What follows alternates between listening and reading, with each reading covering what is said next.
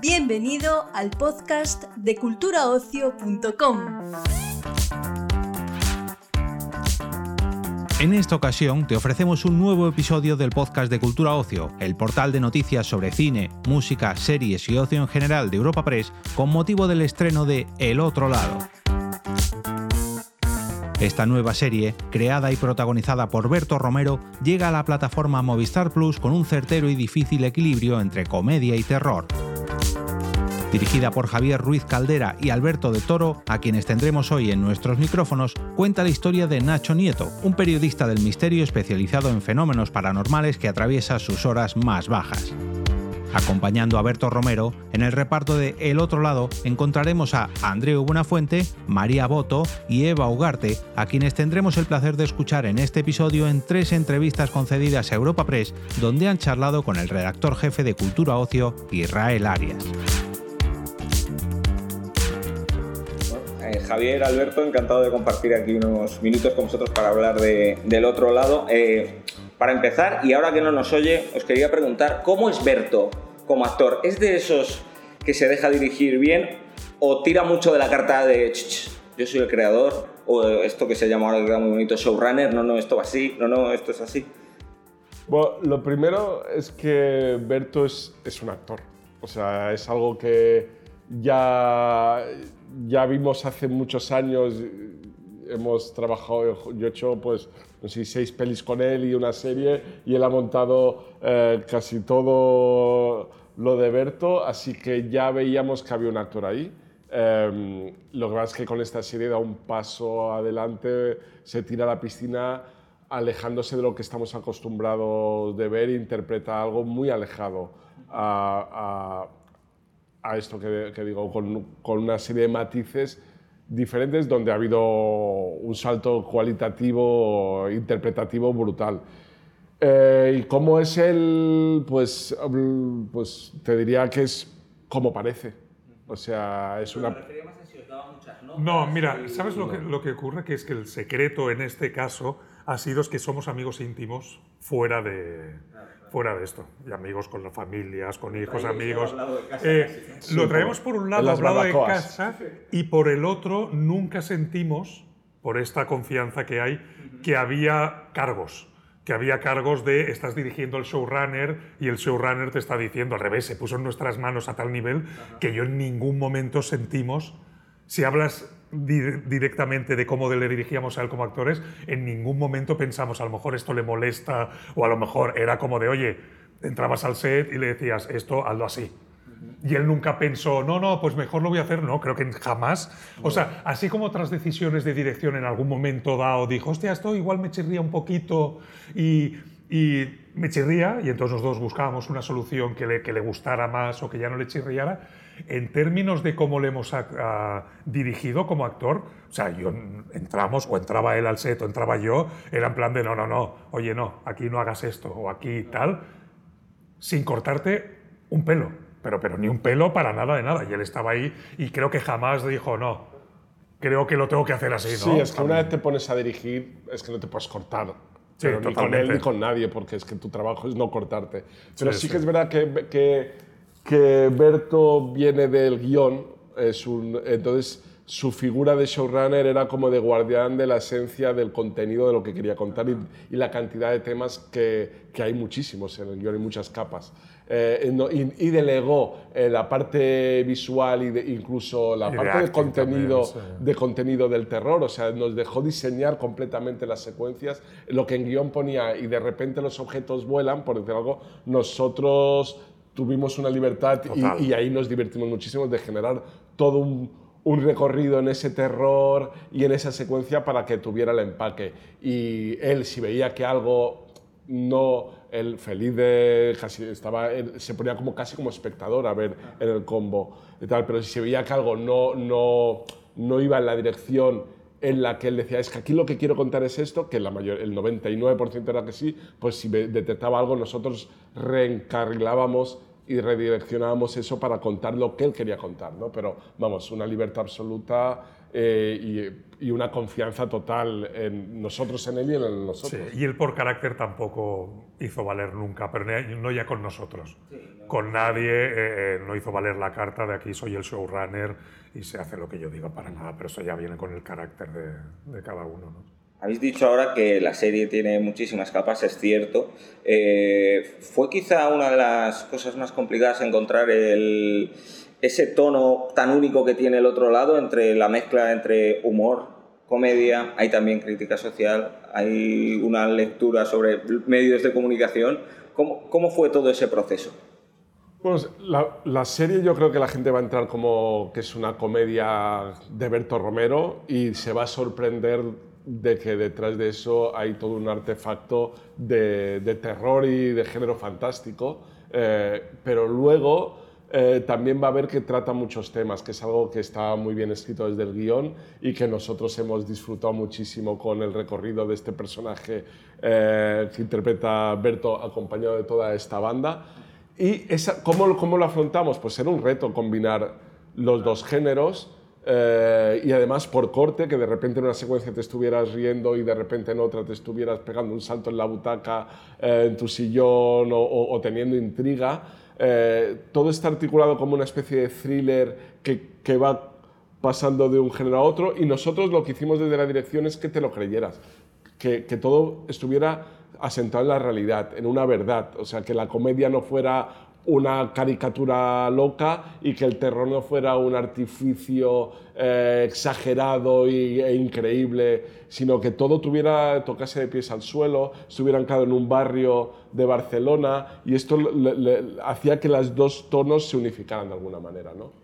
Y yo creo que uno de los secretos en este caso ha sido que la historia es tan potente y la historia está tan bien que no necesitas estar todo el rato jugando la baza del terror o de la comedia ¿Entiendes? hay momentos en que si durante un rato no sale ninguna de las dos cosas, y sobre todo me acuerdo, sin nada desvelar nada, pero en el capítulo 5 hay toda una parte de un programa de televisión en el cual tú no necesitas, allí no hay terror, no hay comedia, excepto en algún momentito de, de, de intervenciones del personaje de Andreu, pero de hecho pasa mucho rato que no tienes ni una cosa ni la otra y es, yo creo que estás enganchado a eso, ¿no? Y yo creo que la base es que la historia funcione independientemente de estos dos géneros. ¿no? Hay mucha más cosa en la serie que tiene... Por eso, por eso. Entonces cuando tienes esto, te puedes relajar un poco de no decir, hostia, es que hace tres minutos que la gente aquí no va a reír. Me da igual, porque la gente está ahora a otra cosa. No está buscando la risa, ¿no? Sí, pero estas capas que Berto conoce muy bien los entresijos de la televisión, ha trabajado muchos años ahí, está muy conectado con la realidad, le, gusta mucho hacer cierta crítica eh, soterrada de aspectos que él considera, pues se habla de la masculinidad, diferentes masculinidades, las tóxicas, las otras, eh, incluso eh, apuntes de, políticos que también se trata. Esto Berto lo hace de manera muy sutil, estaba en guion y nosotros solo hemos hecho esto que, que te cuento, de ponerlo en pantalla sin exagerarlo y que parezca real. Eh, y, que las conversaciones y que los actores actúen de manera natural porque el guion ya estaba ahí y nosotros hemos hecho que cuidarlo, eh, que sea natural, que los actores, a pesar de las repeticiones que había, parezcan que lo están diciendo por primera vez. Es básicamente nuestro trabajo. Precisamente al hilo de esto que comentas, en esas segundas o terceras lecturas que se pueden sacar muchas veces de, de, las series que, que, hace, que hace Berto, incluso las risas tienen él, porque el gran alivio cómico, que es podríamos decir que es el Doctor Estrada, ¿no?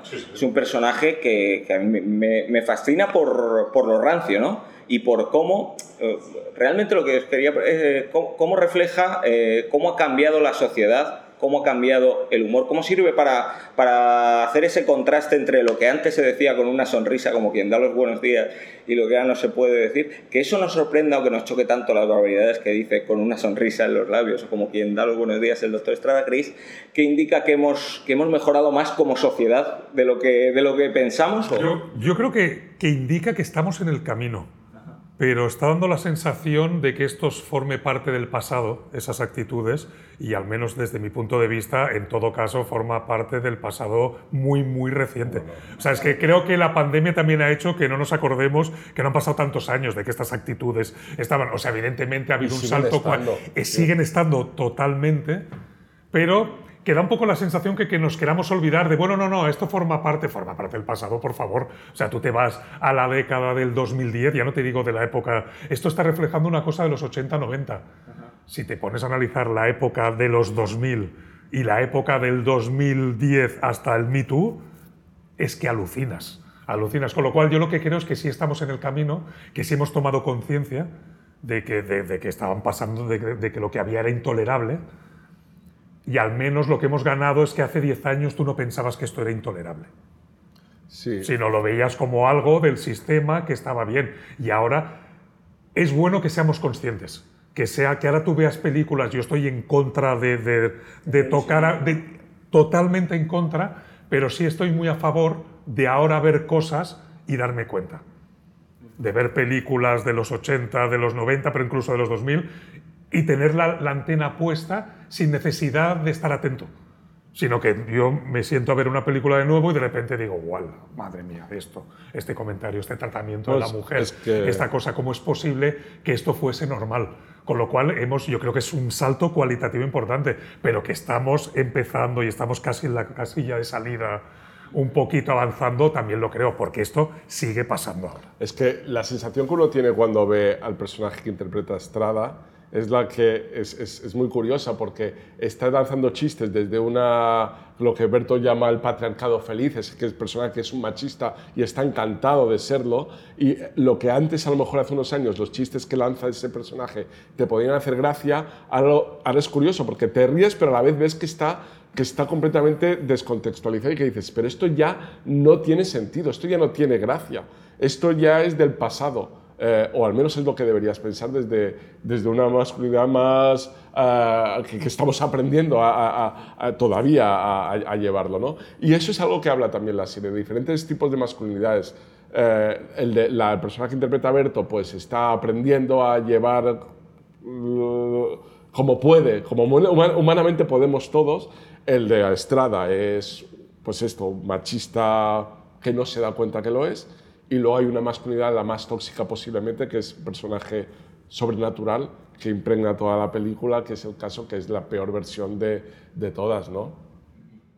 Bueno, chicos, ya nos hemos quedado sin tiempo. Muchísimas gracias y, y enhorabuena por la serie. Muchas gracias. Soy Nacho Nieto. Cruza el umbral. Sé bienvenido a el otro lado. Ahora pones un separador, ¿no? O algo para... Nachete, qué alegría verte. Eres un digno alumno del doctor Estrada. El doctor Estrada está muerto, a ver cuándo lo entiendes. Para mí no. Por lo menos hubiera tenido un caso real, un caso auténtico. ¿Qué es tan urgente? Pues ruido, cosas que se mueven de sitio, golpes... Eh, María, Tienes que ir, Andreu, Nacho. Eva, eh, encantado de estar aquí unos minutos con vosotros para hablar de, del otro lado. Eh, si te parece empezamos por ti, Eva, porque después de compartir tres temporadas con Berto en Mira lo que has hecho, me gustaría saber qué pensaste cuando te presentó este guion, cuando leíste este guion, algo tan radicalmente distinto y una serie con un tono que no es para nada usual. Hombre, la suerte de haber pasado tres temporadas con Berto es que le he ido, bueno, conociendo, escuchando y observando, entonces tampoco me sorprendía tanto que no deje de sorprender. O sea, Berto creo que es una persona, pues, que tiene que tiene un mundo de autoría a explotar enorme, eh, muchas curiosidades. Creo que eh, Mira lo que has hecho le ayudó a confiar en, en, él también como creador y abrirse. Incluso durante la serie él se iba cada vez arriesgando y poniéndoselo más difícil. Entonces de repente, esto que fue justo después de la pandemia, sí que había algo en él creativo diferente que necesitaba explotar. Entonces es verdad que me, claro que me sorprendió, porque, pero, pero eso, que va dentro de, de la línea de la sorpresa y me gustó mucho y, y también algo que, que, señalamos durante toda la mañana, que es la confianza, que, que Berto hace que confíes mucho en él, Javier Ruzcalde y Alberto de Toro, y al ser un equipo también que ellos se conocen mucho, ya han trabajado mucho juntos, hacía que este salto a algo tan diferente, tan novedoso, tan singular, uh, fuera acompañado de mucha ilusión y, muchas ganas de, de adentrarse ahí. María, un poquito preguntarte a ti lo mismo. ¿Qué fue lo que sentiste la primera vez? ¿Qué, qué, qué fue lo primero que te vino a la cabeza cuando uno lee una historia tan particular y tan única como esta? Pues justo lo que acabas de decir. Cuando, cuando me, me mandaron los guiones, lo que pensé es, esto es algo completamente diferente, esto es algo único. Eh, yo, yo soy muy fan del cine de terror eh, y creo que esto es algo completamente diferente. O sea, es terror, pero tiene mucho más. Muchas capas. Sí. Andreu, eh, mm, vamos, vamos con Estrada, vamos con el doctor Estrada. Hay que abordar este tema. Era tarde o temprano. Primero, para empezar, eh, inspiraciones y referentes. Sé que no habéis querido caer en la imitación, que era uno de vuestros, de vuestros objetivos, pero era inevitable también tener ciertos referentes, ciertas inspiraciones. ¿De dónde los ha sacado? A todos nos viene a la cabeza una y clara, como es el doctor, el mítico doctor Jiménez del Oso. ¿Cómo, cómo trabajaste eso? ¿Cómo, ¿Cómo lo fuisteis armando al personaje? Bueno, se hicieron unos trabajos previos al rodaje, de, sobre todo Berto y yo, destinados a, explorar la complicidad, pero saliendo de los arquetipos de la, de la impro y tal. Y allí empezaban a, a salir eh, como unos matices de este señor. Eh, a mí me, me, fue bien ver grabaciones antiguas de Jiménez de los Santos. Eh, ay, perdón. Perdón, ¿eh? No lo pongas, ¿eh? eh que también me hubiera ido bien, ¿eh? sí, bueno, esto, lo, esto lo abordamos luego. me, me fueron muy bien grabaciones antiguas de Jiménez de los Claro, es que... Y, pero como ya te estaba claro el paradigma de no hay imitación, sino que se vaya filtrando cosas, tal. Y luego debo confesar que yo por mi edad, que estoy en la flor de la vida, eh, he trabajado con gente que venía de los 70, 80, como últimos coletazos de una quinta. No daré nombres, pero algo... Algo de aquello que se te quedó. Algo de aquello había, señores que fumaban y empatía cero. Y bueno, al final coges de aquí y de allí con tu caracterización, este bigote, esta gomina, sale algo. Y lo que decíamos también durante la mañana, que cuando te, te ayudan mucho los compañeros, te dicen, eh, eh, está ahí, no lo toques. Y dice, dije, vale, pues eh, ya está. Tampoco sabes, hay una construcción. Eh, lo vas encontrando y cuando lo tienes ya te agarras a él. Y dices, madre mía. Luego vienen otros procesos de, pero este hombre, esto va a hacer gracia, este tío ahí tan faltoso y tal. Y parece que sí, iba, iba andando bien, sí. Es precisamente por de eso es lo que me gustaría hablar, no solo contigo, con, con, con los tres de de este Estrada, ¿no? Este personaje que es totalmente anacrónico, me lo permites un poco rancio, ¿no? Sí, sí, eh, claro, Esto, pero sirve muy bien para jugar con cómo ha cambiado las, con sus chistes, con las burradas que dice, sirve mucho para, para reflejar un poco cómo ha cambiado la sociedad y cómo ha evolucionado también el humor. Sí, de las dos cosas que se podían decir y que no se podían decir. No, no. Ese contraste que nos choque tanto verlo en pantalla, cuando dices, uy, algo que para él dice con una sonrisa y como quien da las buenas tardes, eh, ¿es una señal de que hemos mejorado más de lo que creemos como sociedad a lo mejor? Yo estoy de acuerdo contigo, aunque nunca hay que dejar de empujar eh, el carro de los derechos y, y las libertades, pero hombre, te das cuenta en momentos así de cómo mm, lo marciano que llega a ser algo que solo pasaba hace 30 años. Algo hemos mejorado si vemos ese contraste. Eh, sí, está es la parte buena, ¿no? Pero también déjame que subraye el, guion, ¿no? Que eh, ya sé que lo recordamos, pero nunca está de más. Hay muy buen guion ahí para, para colocar a ese artefacto de personaje y que funcione. Hay unos equilibrios y tal que son admirables, que ya leyendo lo decías, ¡buah, qué bien puesto! ¿no? Porque en otro entorno es algo odioso y, y que provoca rechazo. En cambio, el guion consigue que sea casi como, como un animal en un zoológico, ¿no? Está muy bien el guion. Sí, pero tiene también la virtud, coincido contigo, pero tiene también la virtud del guion de que tampoco lo idealiza. es decir, le pone en el lugar que le pone y, de hecho el personaje de Berto tiene sus... No vamos a decir cómo acaba, pero acaba pues eso, sí, cómo acaba. O sea, tampoco es hablando, sirve, es un personaje que sirve un poco también como para desmitificar también un poco un pasado o ese mentor que podíamos tener idealizado, ¿no? Bueno, mira, ahora venimos diciendo esta mañana la cantidad de capas y lecturas que tiene la serie, incluso los que la hemos hecho las vamos descubriendo. Según vas hablando de ella, ¿no? Sí, sí, sí, por supuesto. Porque hay un montón de ángulos, el, este, el contraste con tiempos anteriores, la masculinidad, la sociedad del espectáculo, madre mía, la de cosas que hay ahí. Sí. Y hablando de esto, ahora mismo que estamos como estamos, como país, ¿nos parece que, que es más necesario que nunca desmitificar un poco el pasado para precisamente para huir así de ciertos, ciertos fantasmas que ahora asoman? Literal, sí. Hay una cosa que mm, me dijo Berto en, en el rodaje, eh, porque yo soy bastante melancólica, y, y una cosa que dijo es yo no soy nada melancólico.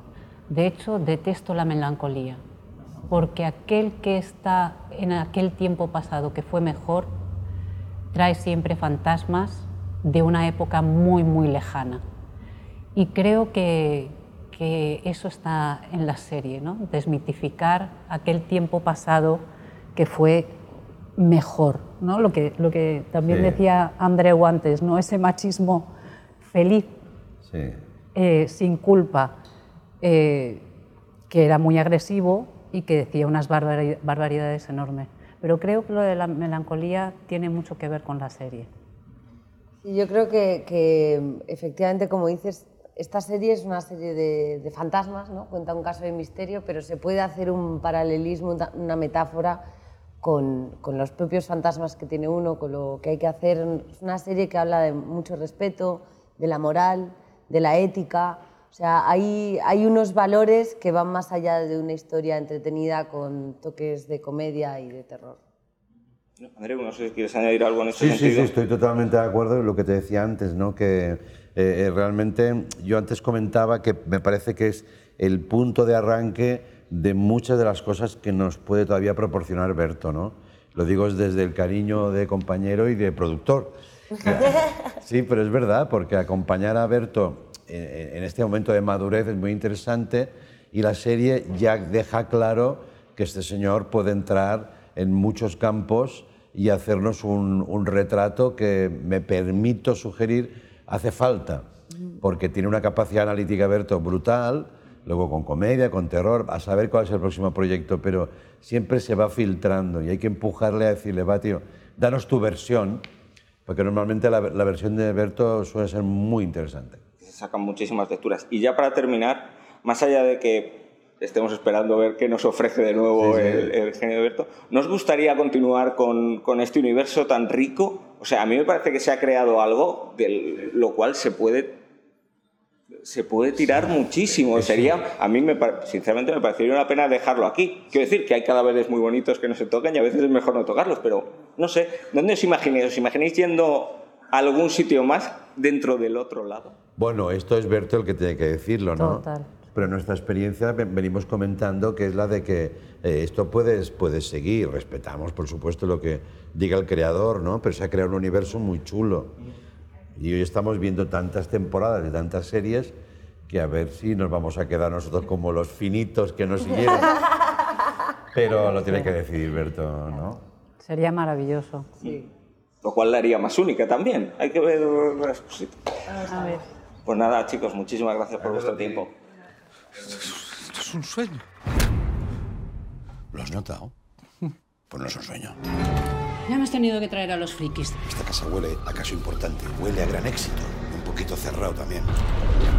Nacho, que esto es un truco, tiene que ser un truco. Juana, lo que hay en ese piso es otra liga. Esta tiene la regla. ¿Qué? ¿Qué he dicho mal? Usted se aparece cuando le da la gana, ¿no? No, me voy a aparecer cuando te dé la gana a ti. que no llames a la tele, coño. Yo no le hablo de televisión, yo le hablo de Gorka Romero. Pues es que si no investigas tú, lo va a hacer otro. Gorka. Nacho Nieto. Este caso es puro fuego. Y tú te ganas la vida con esto. Eh, bueno, Berto, encantado de estar aquí compartiendo contigo unos minutos para hablar del otro lado, ese Serien. Eh, sé que lo has contado varias veces, ya, pero me gustaría. Pero no me va a importar. Pero no te va a importar volver a contarme de dónde te viene esta pasión por lo paranormal. Y me gustaría saber si eres de los que se acerca a este tipo de, de contenido o desde el lado del creyente o del lado del escéptico. Pues en, en, una extraña pirueta creo que desde un sitio bastante equidistante entre el creyente y el escéptico.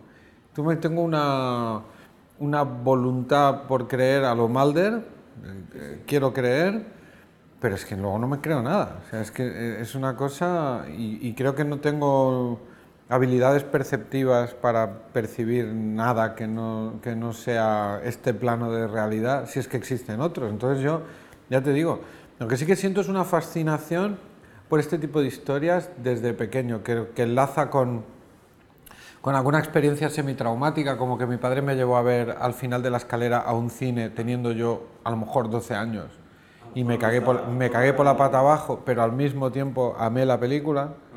Mi mismo padre trajo a Alien para que la viéramos en casa con una edad parecida y dijo, esto te va a gustar que salen naves y cuando le peta el pecho a una persona también otra vez lo mismo, pero no sé, me llama mucho la atención todo este, todo este asunto.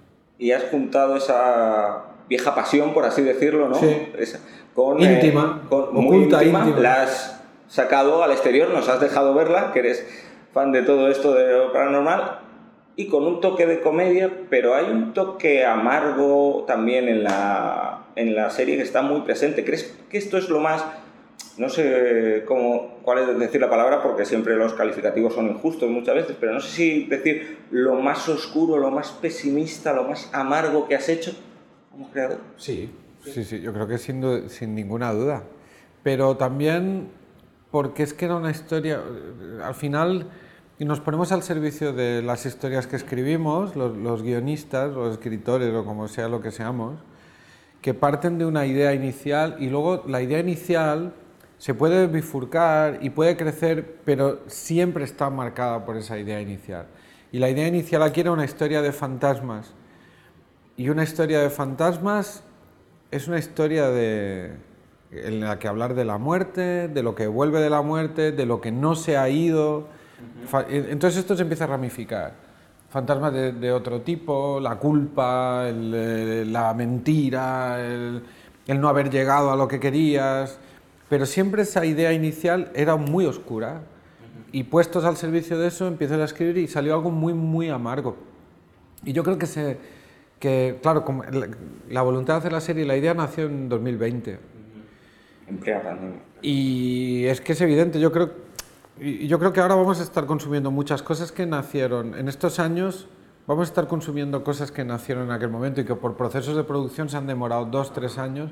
Y entonces vamos a ver cosas muy amargas, muy, muy a veces desesperadas, desesperanzadoras, pesimistas. Yo creo que viene un poco de ahí. Yo personalmente estoy en otro sitio ya. Yo estoy mucho más luminoso. A mí me pide el cuerpo un poco de, de jarana, de, de alegría, casi en reacción a lo que estoy viendo que me rodea, que es también un poquito an- angustioso y ominoso. Pero eh, vamos como por detrás, vamos siempre como hablándonos a nosotros mismos desde hace unos años.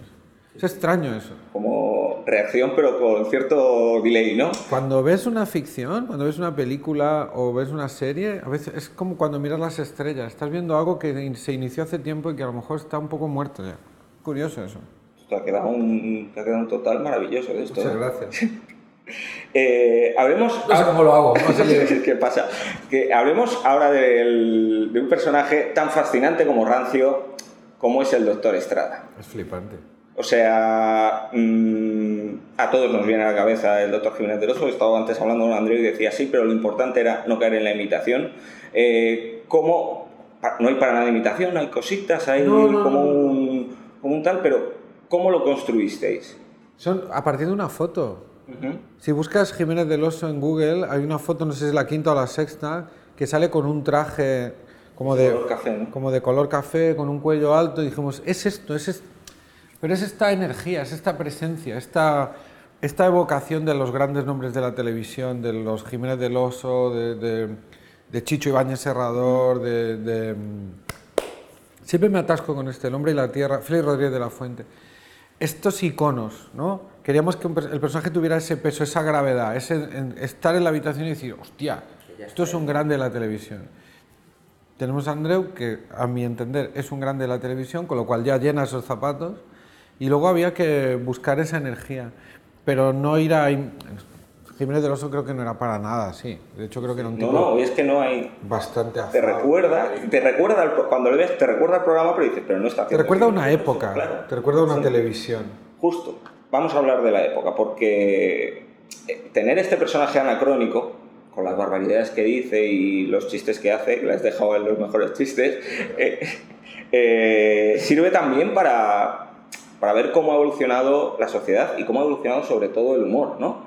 Y te quería preguntar si crees que el hecho de que nos choque tanto las barbaridades que él dice con una sonrisa como quien da los buenos días, esas barbaridades que dice en pantalla, que ya no choque tanto, es un síntoma bueno, es un síntoma de que hemos mejorado más como sociedad de lo que realmente creemos. Probablemente, probablemente.